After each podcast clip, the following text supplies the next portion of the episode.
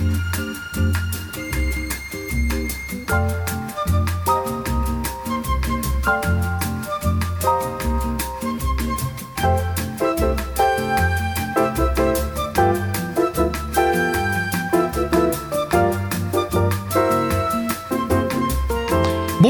êtes sur Radio Alpa 107.3 FM Le Mans et c'est Clap, Clap, l'émission hebdomadaire consacrée à l'actualité cinématographique des écrans monceaux proposée par Pierre Barry. Bonjour. Bonjour Pierre et Michel Lafont cette semaine.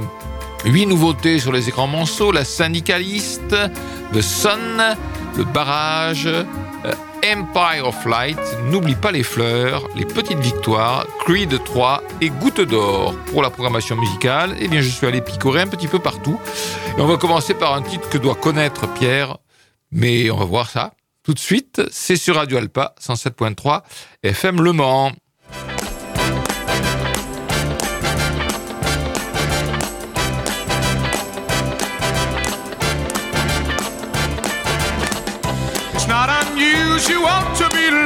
By anyone. It's not unusual to have fun with anyone. But when I see you hanging about with anyone, it's not unusual to see me cry. I wanna die. It's not unusual to go out at any time. But when I see you out about, it's such a crime. If you should ever wanna be loved by anyone, it's not unusual, it happens every day. No matter what you say, you'll find it happens all the time. Love will never do what you want to.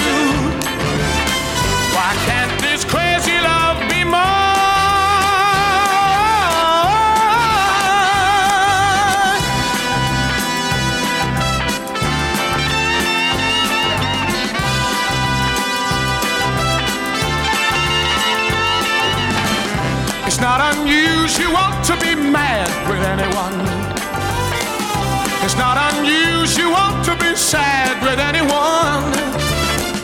But if I ever find that you've changed at any time, it's not unusual to find that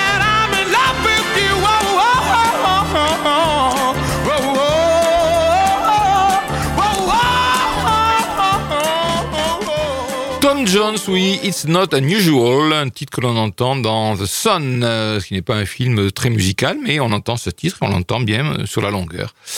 Euh, nous allons commencer notre semaine cinématographique avec La Syndicaliste, un film de Jean-Paul Salomé proposé au Méga CGR et au Pâté Quinconce. Au Méga CGR et au Pâté Quinconce. Au Méga CGR, je suis sûr qu'il est venu le, présenter puisque j'étais là. Euh, Jean-Paul Salomé, c'est un réalisateur, scénariste et acteur français, même à l'occasion. Il est né en 60. En 93, il débute avec un film qui s'appelait Les Braqueuses avec Clémentine Célarier et Catherine Jacob. De 94, un film qui s'appelait La Grande Fille avec Zabou Breitman et Christophe Charmetan. Euh, je suis pas sûr que ce soit Christophe Charmetan. Christian Charmetan, Christian Charmetan. 98, Restons groupés avec Bruno Solo, Emma Deconne et Samuel Le Bihan.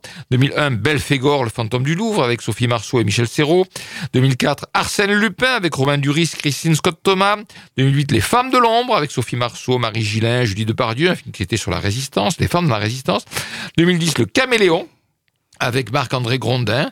Euh, 2013, Je fais le mort avec François Damiens et Géraldine Nakache. Et puis très récemment, en 2000, La Daronne avec Isabelle Huppert et Hippolyte Girardot. La syndicaliste a duré deux heures. Un matin, Maureen Kearney est violemment agressée chez elle. Elle travaillait sur un dossier sensible dans le secteur nucléaire français et subissait de violentes pressions politiques. Les enquêteurs ne retrouvent aucune trace des agresseurs. Est-elle victime ou coupable de dénonciations mensongères Un thriller haletant sur un scandale d'État? Alors, qu'en pense la presse? Eh bien, Jérôme Garcia Nalops, on n'attendait pas Jean-Paul Salomé au chevet d'un récent scandale d'État, ce grand corps malade, qui l'ausculte avec un doigté de clinicien. Sa mise en scène frontale, rapide, autoritaire, rappelle le meilleur cinéma engagé. On pense à Erin Brockovich, Seul contre tous. Oui, ça c'est la référence absolue dans ce genre de film. Hein. Étienne Sorin, Le Figaro, Salomé n'invente rien, mais il met en scène avec beaucoup de finesse le combat d'une femme pour retrouver sa dignité et son honneur. Olivier de Brune dans Les Échos, un solide thriller politico-économique incarné par une Isabelle Huppert des grands jours. Gilles Kerdreux dans West France, un trouble que nourrit très bien Isabelle Huppert dans ce film lanceur d'alerte efficace. Guillemette Odissino dans Télérama, avec ses lunettes stylées, ses tenues tirées à quatre épingles et sa blondeur d'une orgueilleuse féminité, la grande Huppert mêle sécheresse et humanité, acier trempé et chair blessée, sourire carnassier et regard désemparé, parfois dans un même plan. Les inrecuptibles Marie-Lou Duponchel, cette attention d'orfèvre portée à la reconstitution de l'affaire et de la qualité de la syndicaliste qui lui donne cet talent de film d'enquête, disposant sous nos yeux sa matière riche et emberlificotée qu'il nous faut dénouer pour tenter de percer la vérité. Charlotte Garçon, Charlotte Garçon, dans Cahiers du cinéma Salomé, agile dans le tourniquet guilleré des looks successifs, marque le pas quand il filme l'enquête et le crime lui-même, le crime lui-même, mais le scénario parvient à inscrire la barbarie et la réponse policière qui lui est faite dans un système plus vaste de misogynie sévissant du haut en bas, du haut en bas de la hiérarchie. Sophie Joubert dans L'Humanité. Quelque chose ne fonctionne pas dans ce film assez caricatural, où chaque plan est surligné, où le contexte politico-social n'est qu'un prétexte à une intrigue policière resserrée sur l'ambiguïté du personnage principal, à conseiller seulement aux fans d'Isabelle Huppert. Thomas Borès dans Première, aucun des interprètes, droits comme la justice, n'ose faire ce pas de côté qui verrait leur personnage offrir autre chose qu'un cliché de la trop superbe maison au bord de la, au bord de l'eau, oh, c'est au bord du lac hein, de d'Annecy, je crois, aux intérieurs froids et bien rangés, rien ne respire vraiment dans ce monde aseptisé. Eh bien, moi, j'ai vu euh, la syndicaliste en avant-première euh, présentée par euh, Jean-Paul Salomé. Il y avait aussi Grégory Cadebois et Maureen Kearney, et j'ai aimé ce film. Donc, c'est d'après une histoire vraie, comme on dit, et celle de l'agression subie par une syndicaliste CFDT de l'entreprise Areva, où elle exerçait comme prof d'anglais. Euh, elle est cette euh, syndicaliste séquestrée et violentée à son, à son domicile pour l'intimider. En effet, Maureen Kearney, c'est son nom, devenait un peu trop gênante en lanceuse d'alerte car trop grande gueule en voulant révéler certains projets des patrons d'Areva et d'EDF dans une alliance avec les Chinois qui auraient menacé à terme l'emploi en France et le savoir-faire de la filière nucléaire nationale. Dit comme ça, on peut penser que le film est très technique, très politique. Ce n'est pas l'aspect principal du film, c'est son contexte, car au-delà des enjeux industriels et politiques, Jean-Paul Salomé préfère s'attacher à la personne de cette syndicaliste et aux conséquences de son agression sur elle-même et son entourage, car pour ne pas être cru et même euh, être euh, accusé d'être une mythomane, malgré pourtant certaines évidences, eh bien, Maureen va connaître euh, pendant plusieurs années un calvaire policier et judiciaire et vivre dans la crainte permanente d'être à nouveau agressé, voire d'être tué. Pourquoi pas? C'est peu dire que ce film construit comme un véritable thriller est vraiment prenant. Hein, c'est vraiment prenant, grâce certes à un scénario en béton, mais surtout grâce à une, Isabelle Huppert au sommet de son art, incarnant, cette femme courageuse, obstinée, mais aussi euh, connaissant des moments de doute et de découragement à cause de l'inertie des autorités, et craignant pour elle les siens. Et cette femme va quand même finir par se reconstruire quand la justice reconnaît qu'elle fut bien une victime. Donc une Isabelle Huppert encadrée par euh, une série d'excellents second rôles dont se, se détache Grégory Gadebois en mari compréhensif et soutien permanent, et Yvan Attal en PDG d'Arriva qui perd ses nerfs. Il y a aussi euh, une grande Marina Foïs euh, qui joue le rôle d'Anne Lauvergeon, tout en ambiguïté. Bref, moi j'ai trouvé que c'était un très bon film. Je suis du côté de la critique qui a apprécié ce film euh, dans le registre thriller politique. Mais attention, c'est quand même moins fort qu'un film comme La fille de Brest, par exemple, parce que il s'agit ici d'évoquer un destin personnel et non une affaire qui concerne des milliers de personnes même si indirectement euh, l'emploi de milliers de personnes était en jeu dans cette affaire. Mais bon, c'est un très bon film que je recommande chaudement et je pense que euh, Isabelle Huppert mériterait une sélection pour les prochains, prochains Césars, mais là c'est dans un an, donc elle sera peut-être sa performance sera peut-être oubliée. Bah à Cannes alors. À Cannes peut-être. Ah ben non, Cannes c'est pas possible puisque le film est déjà sorti. Ah. À Cannes ne sont primés que les films qui sont à Cannes. Ah. Voilà, la syndicaliste au pâté quinconce, au méga CGR. Tout comme The Sun, The Sun, pâté quinconce, méga CGR. Dans les deux cas, il y a des séances en version originale. Oui, oui, pour, ce film. The Sun, c'est un film de Florian Zeller. Florian Zeller, il a commencé comme acteur, euh, pas comme acteur, comme auteur de théâtre, mais il est aussi passé à la réalisation et il scénarise ses propres pièces de théâtre. Florian Zeller est né en 79. En 2020, on l'avait découvert en tant que réalisateur et scénariste dans The Father, le père, avec Anthony Hopkins, ça avait valu un Oscar Anthony Hopkins, et Olivia Colman, et là, il est aussi scénariste de films, Florian Zeller, comme Amoureux de ma femme ou Une heure de tranquillité. Le film The Son dure 2 heures 3 minutes. C'est avec Hugh Jackman et Laura Dern, Vanessa Kirby également.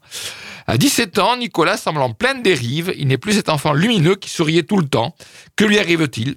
Dépassé par la situation, sa mère accepte qu'il aille vivre chez son père Peter. Remarié depuis peu et père d'un nouveau-né, il va tenter de dépasser l'incompréhension, la colère et l'impuissance dans l'espoir de retrouver son fils. Là aussi, c'est très partagé dans la presse. Caroline Vier dans 20 minutes, une œuvre sensible portée par des comédiens en état de grâce.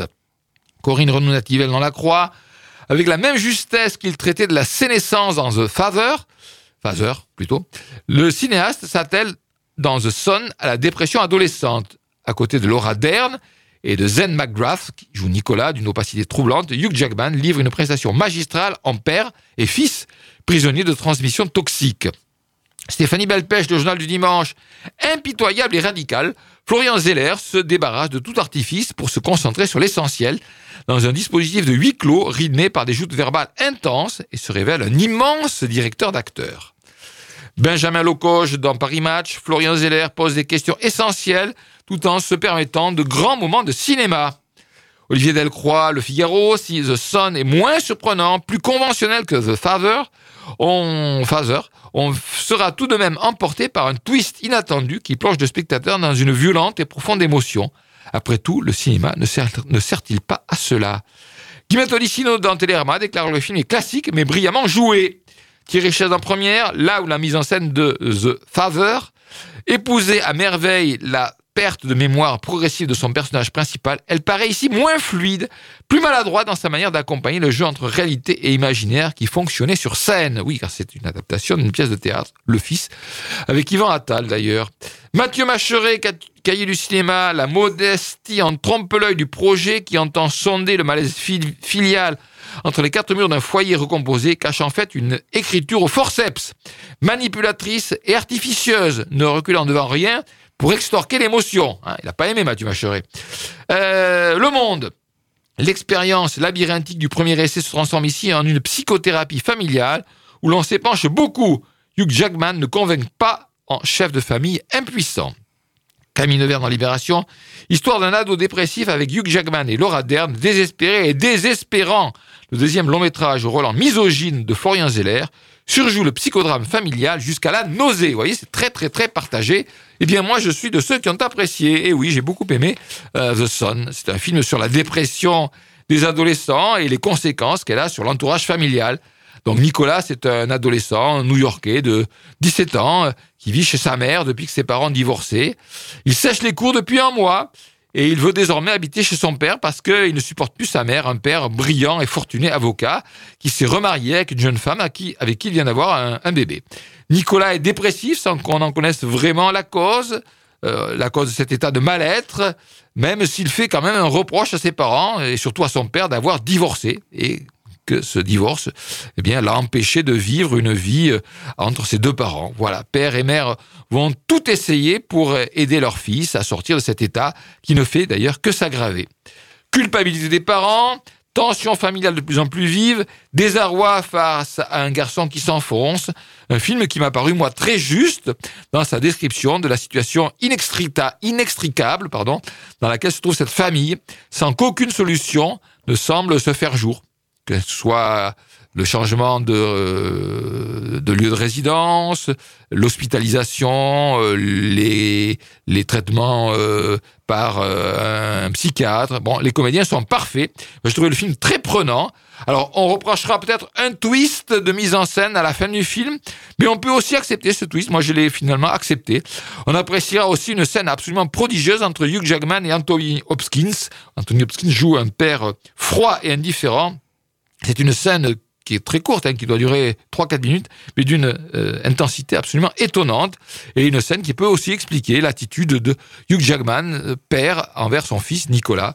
C'est un grand film, moi je trouve vraiment un grand film brillamment dirigé sur un drame éprouvant, qui euh, fait parfaitement ressentir la détresse de tous ses protagonistes face à une situation que personne ne maîtrise en étant au plus proche de ses personnages. Vraiment, moi j'ai vu le film en VO, je ne sais pas que ça vaut en VF, un film que je recommande comme j'avais recommandé La Syndicaliste. Cette semaine, j'ai vu des films qui m'ont plu. Voilà, donc ce Son, c'est possible de le voir au Méga CGR et au Pâté Quinconce. Et dans les deux salles, on peut le voir en version originale. Tout comme on peut voir en version originale Le Barrage. Le Barrage, c'est un film euh, de Ali Chéri. Ali c'est un réalisateur euh, euh, libanais, réalisateur scénariste libanais. Ça semble être son premier long métrage. Et c'est un film qu'on peut voir au cinéaste avec une seule séance par jour encore. Pas tous les jours d'ailleurs, parce que lundi, il n'y a pas de séance. Alors, Le Barrage, 1h21. Soudan, près du barrage de Mérové. Maher, travaille dans une briqueterie traditionnelle, alimentée par les eaux du Nil. Chaque soir, il s'aventure en secret dans le désert pour bâtir une mystérieuse construction faite de boue. Alors que les Soudanais se soulèvent pour réclamer leur liberté, sa création semble prendre vie. Alors, la revue de presse, comme il se doit, Baptiste Thion, journal du dimanche, une œuvre métaphorique qui tient autant du geste politique que de l'expérience visuelle et envoûte par son éloquente beauté un spectateur dérouté mais fasciné. Sophie Grassin dans l'Obs, un poil théorique Peut-être, mais la magie opère. Jacques-Maurice Télérama, le tableau est certes un peu aride, mais il mêle réalité sociale, mythologie et création pour signifier de manière originale la peur, la colère et l'espoir. Pas vu le barrage, euh, pas vu non plus Pierre, le barrage, c'est au cinéaste, une séance par jour, sauf lundi. Voilà, petite pause musicale. Bon là, euh, Pierre, il va reconnaître tout de suite, forcément, parce que c'est quand même très très facile. C'est un disque que l'on entend à la fin du film Les Petites Victoires. Et là, c'est sur Radio Alpa 107.3 FM Le Mans.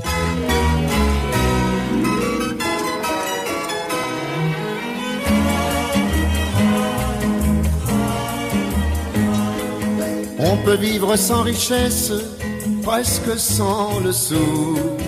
Des seigneurs et des princesses il n'y en a plus beaucoup. Mais vivre sans tendresse, on ne le pourrait pas. Non, non, non, non, on ne le pourrait pas. On peut vivre sans la gloire qui ne prouve rien, être inconnu dans l'histoire et s'en trouver bien. Mais vivre sans tendresse, il n'en est pas question. Non, non, non, non, il n'en est pas question. Quelle douce faiblesse, quel joli sentiment, ce besoin de tendresse qui nous vient en naissant. Vraiment, vraiment, vraiment. Le travail est nécessaire, mais s'il faut rester des semaines sans rien faire, eh bien, on s'y fait. Mais vivre sans tendresse, le temps vous paraît long. Long, long, long, long. Le temps vous paraît long. Dans le feu de la jeunesse naissent les plaisirs. Et l'amour fait des prouesses pour nous éblouir.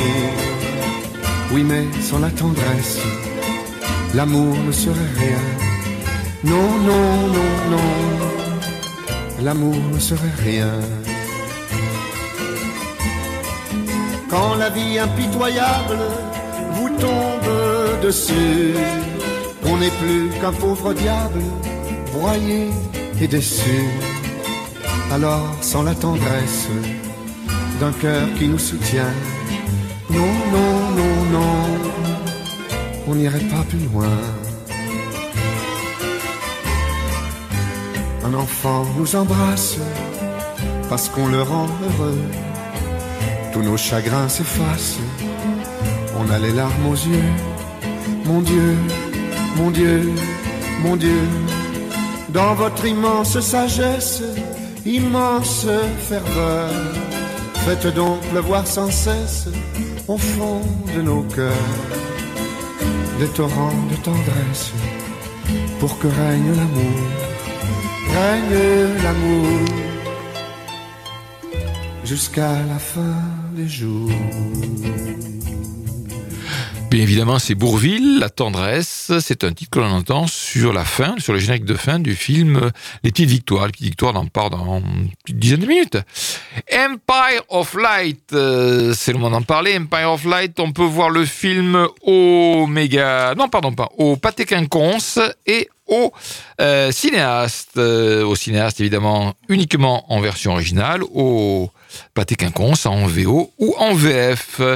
Empire of Life, c'est de Sam Mendes, réalisateur, producteur, scénariste britannique en 65. On l'a découvert en 95, en, pardon, en 99 avec American Beauty, avec Kevin Spacey et Annette Bening. Ensuite, en 2002, Les Sentiers de la Perdition avec Tom Hanks, Paul Newman. 2005, Jarhead, La fin de l'innocence avec Jake Gyllenhaal et Peter Sarsgaard. Les Noces rebelles en 2008 avec Kate Winslet et Leonardo DiCaprio. 2009, Away We Go avec John Krasinski. 2012, Skyfall, mais oui, un James Bond avec Daniel Craig, euh, Javier Bardem. 2015, un deuxième James Bond, 007 Spectre, avec Daniel Craig, Christopher Waltz et Léa Seydoux. Et en 2000, euh, le film 1917, euh, qui avait, je crois, été oscarisé à l'époque. Euh, le film Empire of Light, ça dure 1h59, autant dire 2 heures. Hilary est responsable d'un cinéma dans une ville balnéaire anglaise et tente de préserver sa santé mentale fragile. Stephen est un nouvel employé qui n'aspire qu'à quitter cette ville de province où chaque jour peut vite se transformer en épreuve. En se rapprochant l'un de l'autre, ils vont apprendre à soigner leurs blessures grâce à la musique, au cinéma et au sentiment d'appartenance à un groupe. Eric Nov dans le Figaro, Sam Mendes rend hommage à sa mère, qui était atteinte d'une maladie mentale similaire. Il envoie aussi une superbe lettre d'amour au 7e art. En peu d'images, il en dit beaucoup. Adrien Gombeau, Les Échos, déclare que le film est chaleureux, mélancolique et puissant. Renan Cros dans Cinématiseur, un cinéma qui fait totalement corps avec l'émotion, qui croit encore aux vertus des histoires, à celles de l'empathie, aussi complexe soit-elle pour les images. Françoise Delbecq, elle, un film d'un romantisme fou sur un fond social cruel. François Forestier dans l'Obs, c'est une lettre d'amour au cinéma d'une rare beauté. Céline Rouden, pardon, Céline Rouden Lacroix, un drame romantique poignant porté par l'impressionnante Olivia Colman et une ode au pouvoir consolateur des images. La rédaction du Parisien, sur une mise en scène brillante de Sam Mendes, la merveilleuse Olivia Colman et le sublime Michel Ward, vous font chavirer ou nous font chavirer. Jérémy Couston dans Télérama, délicat, émouvant, déclare-t-il. Euh, le Monde, cette ode à la salle de cinéma, au malheur et à l'amitié qui s'y tiennent la main, à la chaleur qui s'y répand, au lustre qu'elle ressuscite, offre l'exemple d'un spectacle qu'on dirait aujourd'hui en cette époque marvelisée, à l'ancienne avec le goût de la reconstitution soignée, du dialogue bien mené, de l'interprétation irréprochable. Oui, que des louanges, mais non pas que des louanges. Marie-Lou Duponchet dans Les Inrecuptibles. C'est ce qui frappe d'abord devant Empire, Empire of Light, cet effet de lissage de l'image, n'offrant qu'un simulacre de film Saint-Jean à gros traits, un vintage éculé, sans qu'aucune inspiration de mise en scène ne vienne tordre un peu la trop bonne tenue de ce tableau suranné. Ouh, hein Frédéric Foubert en première, à l'inverse de Chazelle dans Babylone, qui a parti d'une réflexion sur la dimension morbide du cinéma à tirer une œuvre électrisante, Mendes veut nous dire que le cinéma peut nous réconcilier avec la vie, mais le fait dans une forme muséale et endormie. Vous voyez qu'il y a oh. des gens qui n'ont pas aimé Empire bah of Light. Eh bien, moi, je crois que Pierre aussi, nous avons aimé. On est en Angleterre au début des années 80.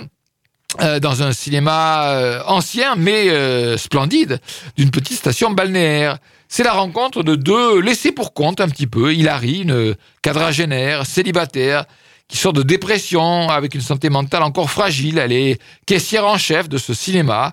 Et puis il y a Stephen. Stephen, c'est un jeune noir tout juste engagé comme contrôleur qui rêve de s'évader de cette petite ville pour poursuivre des études d'architecte.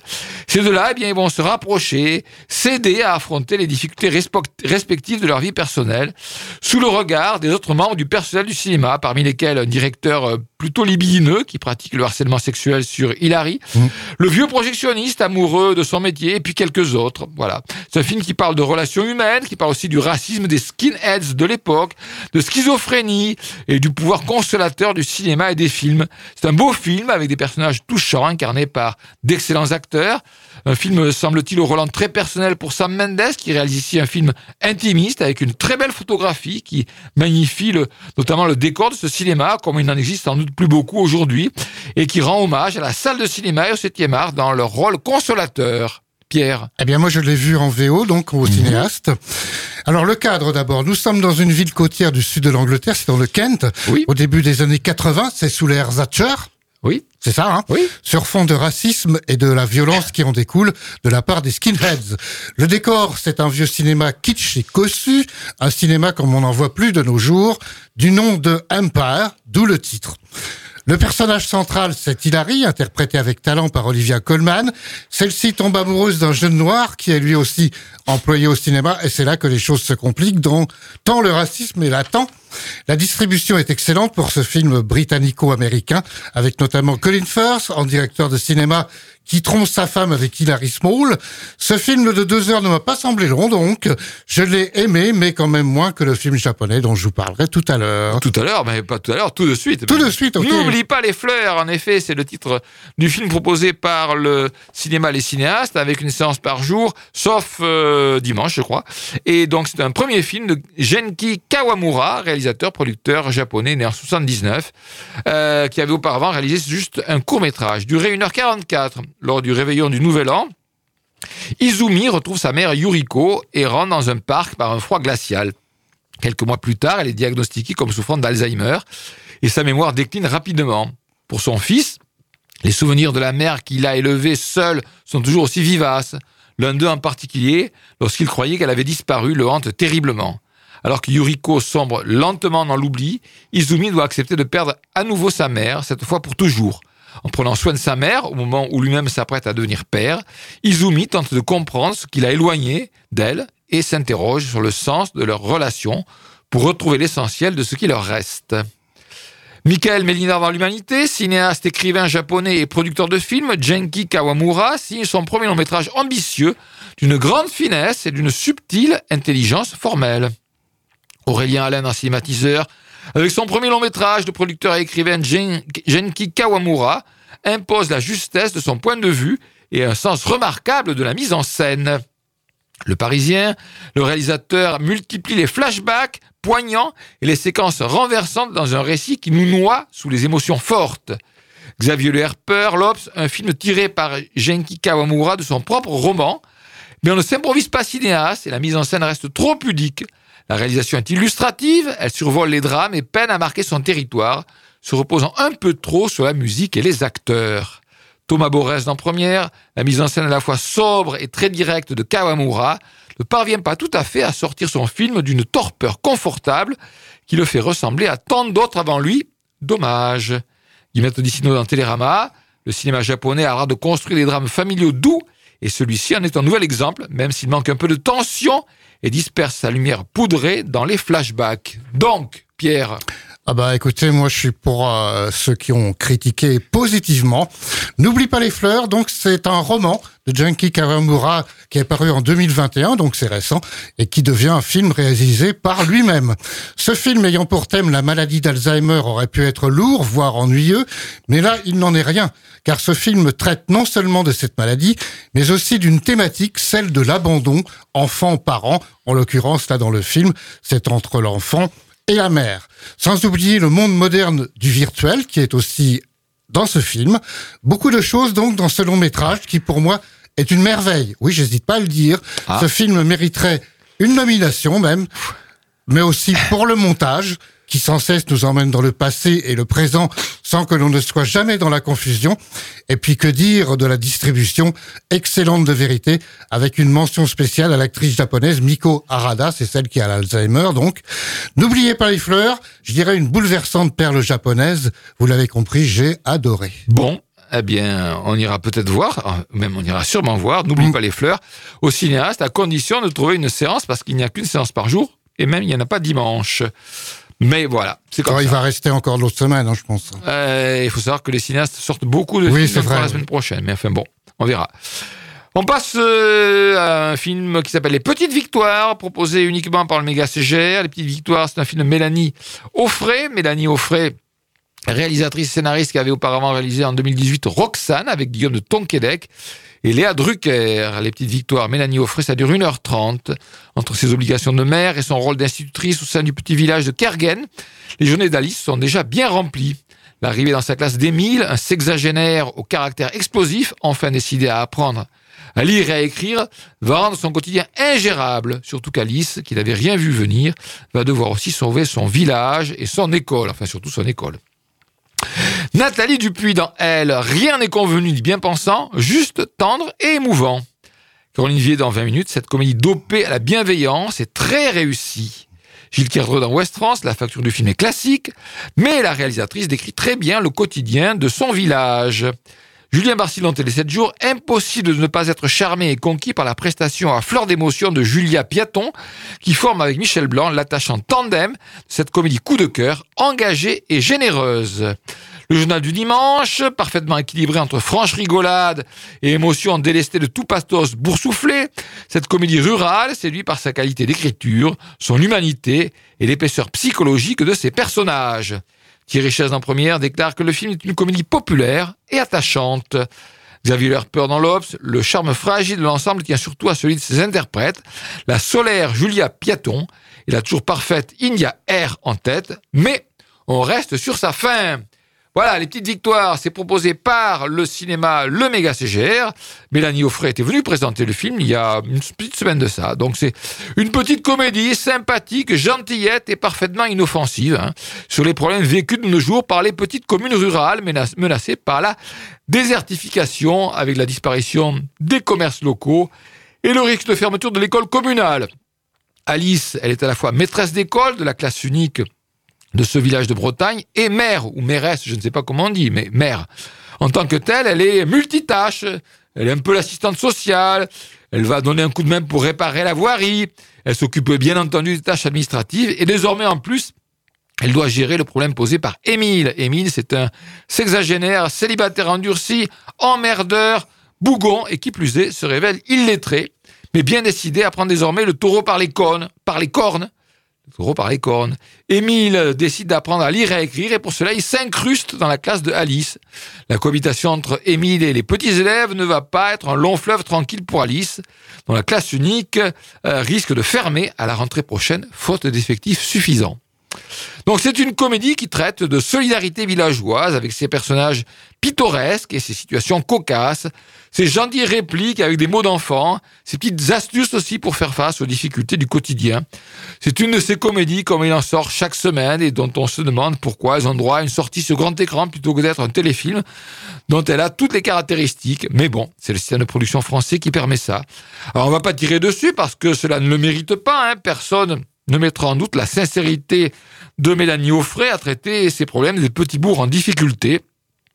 Mais c'est le genre de film qui va passer inaperçu dans le flot des sorties, malgré euh, sa bienveillance pour ses personnages. Voilà. Donc ça s'appelle Les Petites Victoires. C'est proposé uniquement au méga CGR. Goutte d'or, goutte d'or, cette fois-ci, on repart au cinéaste. C'est un film français de Clément Cogitor et c'est un film donc d'une heure cinquante, euh, une heure cinquante-sept, pardon, euh, de, de, de, de, de, je ne sais plus quelle est la longueur de Goutte d'or, une heure trente-huit, une heure trente-huit.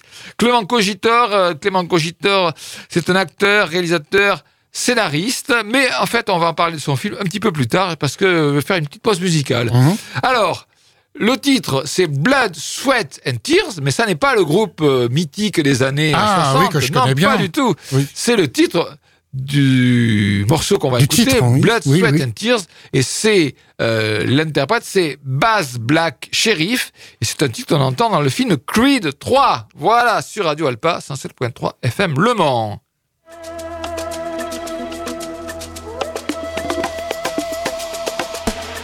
I've been waiting all my life. I've been spending all my nights, contemplating all my tries. Oh my God, this not overnight. I've been giving all my soul. I've been chasing all my goals. Dedication, all I know. That's how hard I go. Blood, sweat, and my tears. No, I will not surrender. If you take my lead, then we could fly together. Heaven never seemed to reach us now or never. We got what we need, but we don't got forever.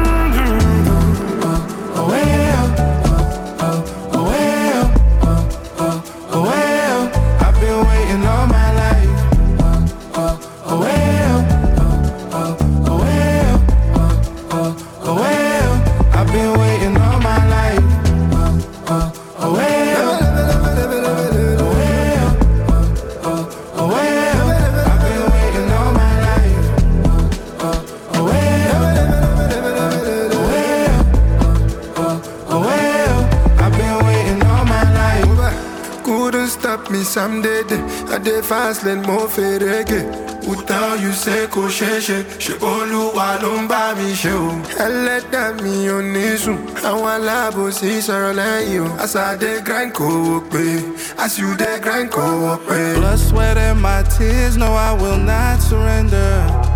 If you take my lead, then we can fly together. Heaven never seemed to reach us now and never. We got what we need, but we don't got forever. Mm-hmm. Oh, well, oh,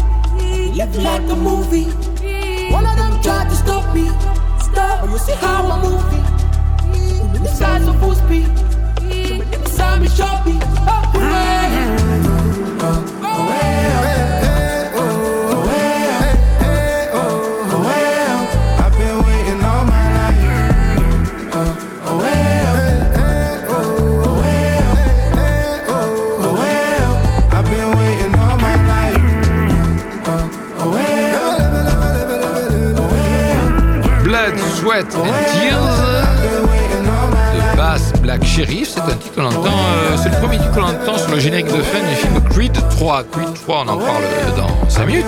Mais je vous avais déjà annoncé qu'on allait parler de Goutte d'or de Clément Cogitor. Eh bien, c'est le moment. Clément Cogitor, donc, euh, acteur, réalisateur et scénariste français, au- auteur de courts-métrages et puis euh, également de longs. Euh, en 2015, Ni le ciel ni la terre, un film avec Kevin Azaïs, Jérémy Régnier et Swan Harlow. Et 2017, un documentaire qui s'appelait Braguino. Voilà, donc ce qu'on peut dire sur Clément Cogitor. Clément Cogitor est également quelqu'un qui a fait des captations d'opéra pour le cinéma. Son film est proposé donc au cinéaste avec une seule séance par jour. La durée 1h38.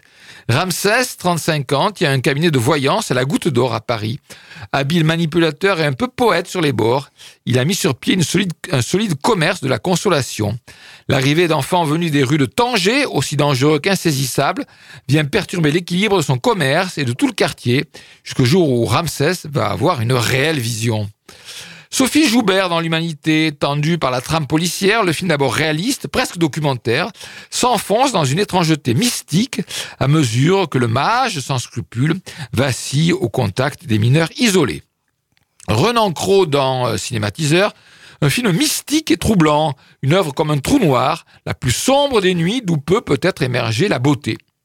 Céline Rouden dans La Croix, Clément Cogitor explore un territoire parisien, le quartier La Goutte d'Or, et en tire un magnifique polar mystique où Karim Leclou, impressionnant en escroc reconverti en médium, absorbe toute la souffrance de ses habitants.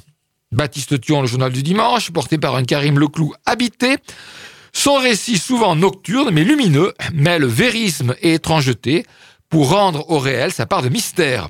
Là réside la beauté d'un cinéma à la fois double et cohérent, sondant subtilement notre rapport aux croyances. Le Parisien, totalement habité, tour à tour doux et inquiétant, Karim Leclou apporte une grande profondeur à ce drame urbain.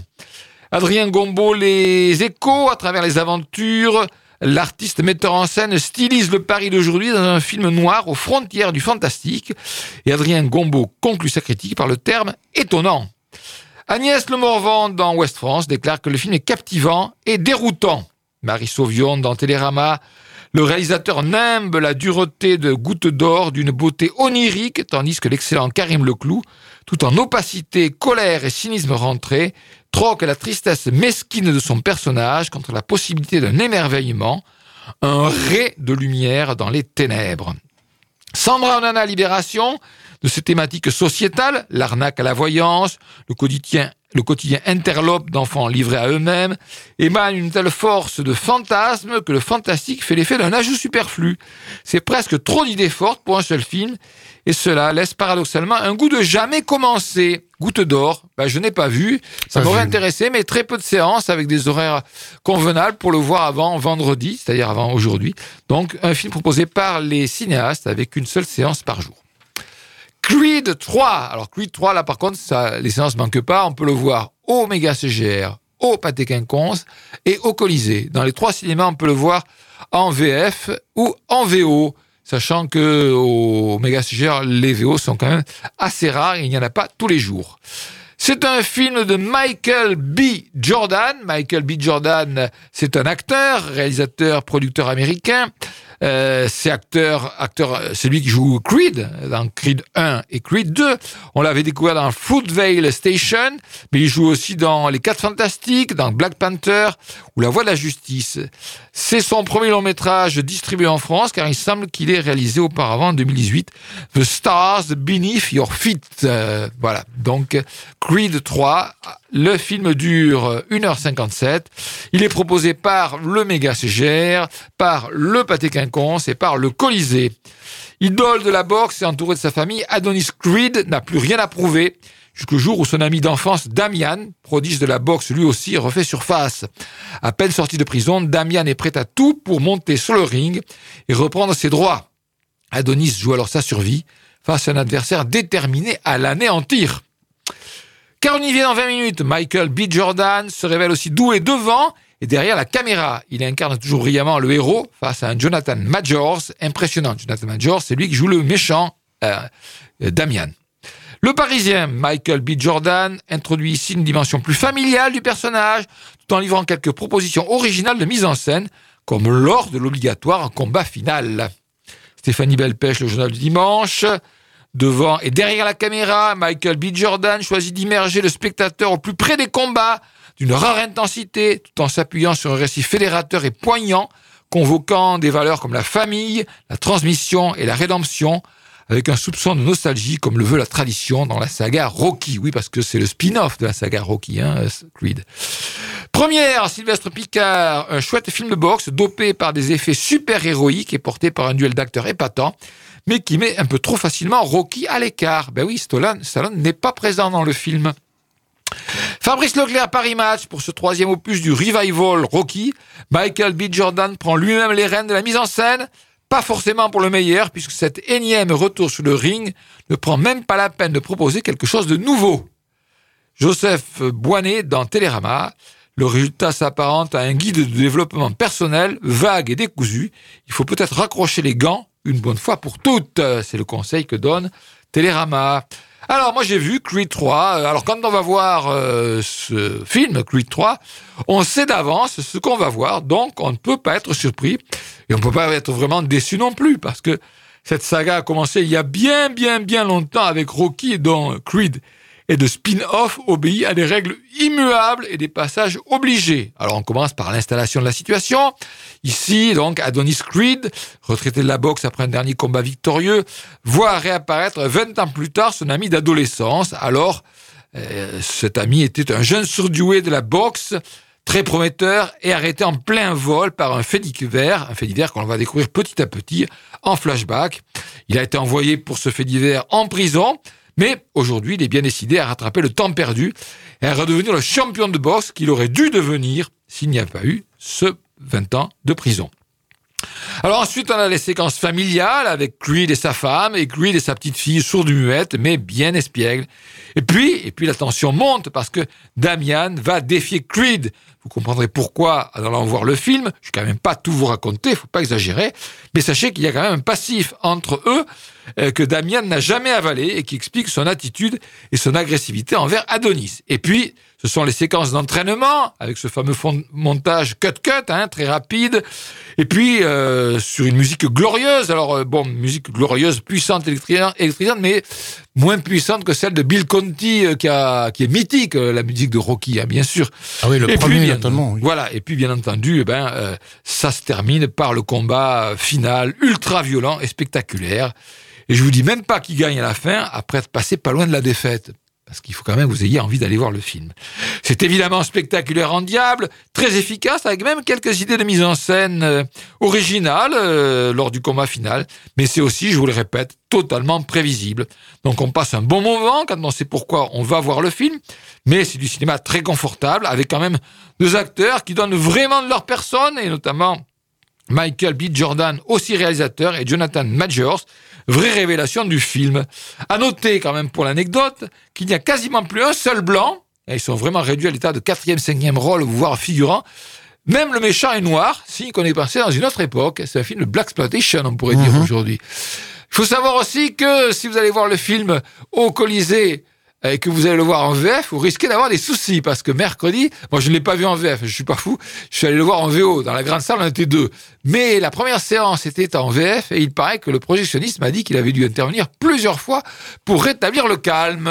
Voilà, voilà. Bon, donc sachez que en VF, au Colisée, peut-être que ça sera un peu chaud dans la salle. Voilà, ça s'appelle Creed 3, mais on peut aller le voir en méga CGR, on peut le voir aussi au Pâté Quinconce, bien entendu. Allez, petite pause musicale avant de nous annoncer les films de l'affiche la semaine prochaine. Dans Empire of Light, on entend beaucoup de titres, et Ah notamment on entendait un film, un titre de Cat Stevens, Oui, Morning as Come, mais je l'avais prévu et euh, il a disparu dans le cyberespace euh, la clé USB.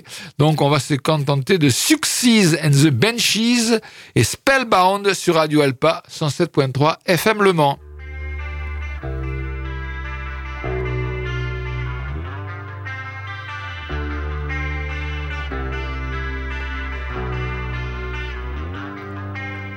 Cradle bars comes a beckoning voice, the same spinning. You have no choice.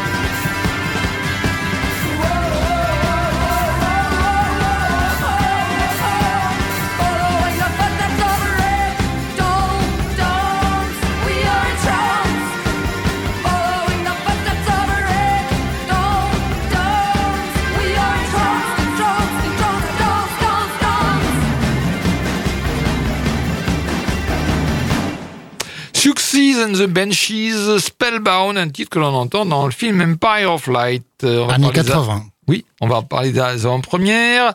Euh, déjà dimanche euh, 5 mars à 18h au Méga CGR, l'avant-première du film Mon crime de François Ozon qui sortira le 8. Euh, mardi soir, euh, eh bien, il y aura l'avant-première de Scream 6. Euh, alors, il y a séance à 19h et 21h30 au Pâté et à 20h30 au Méga CGR. Voilà, ça sera pas de la VO, ça sera de la VF.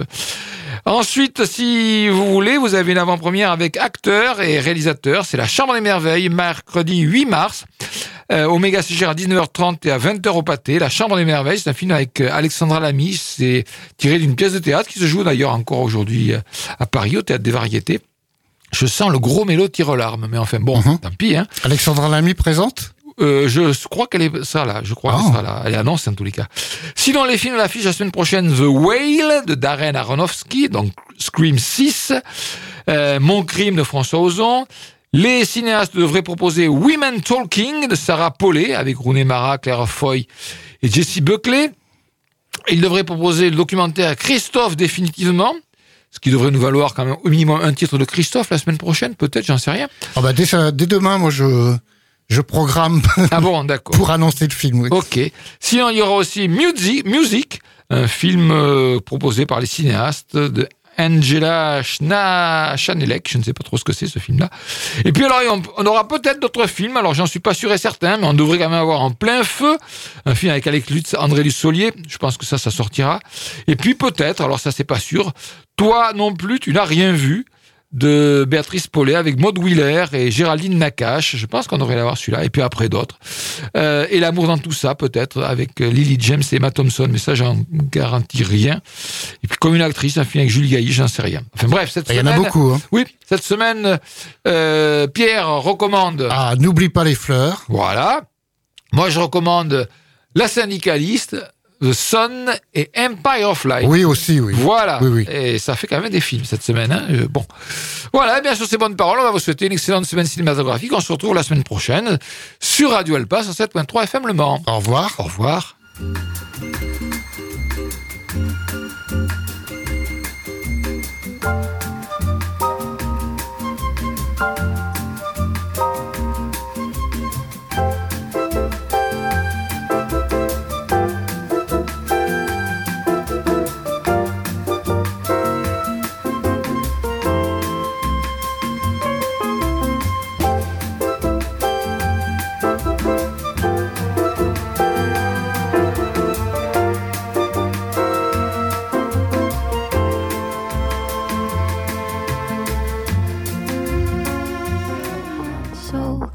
can't say no, no, I can't say no. Till my limbs are frozen, my eyes won't close, and I can't say no, I can't say no.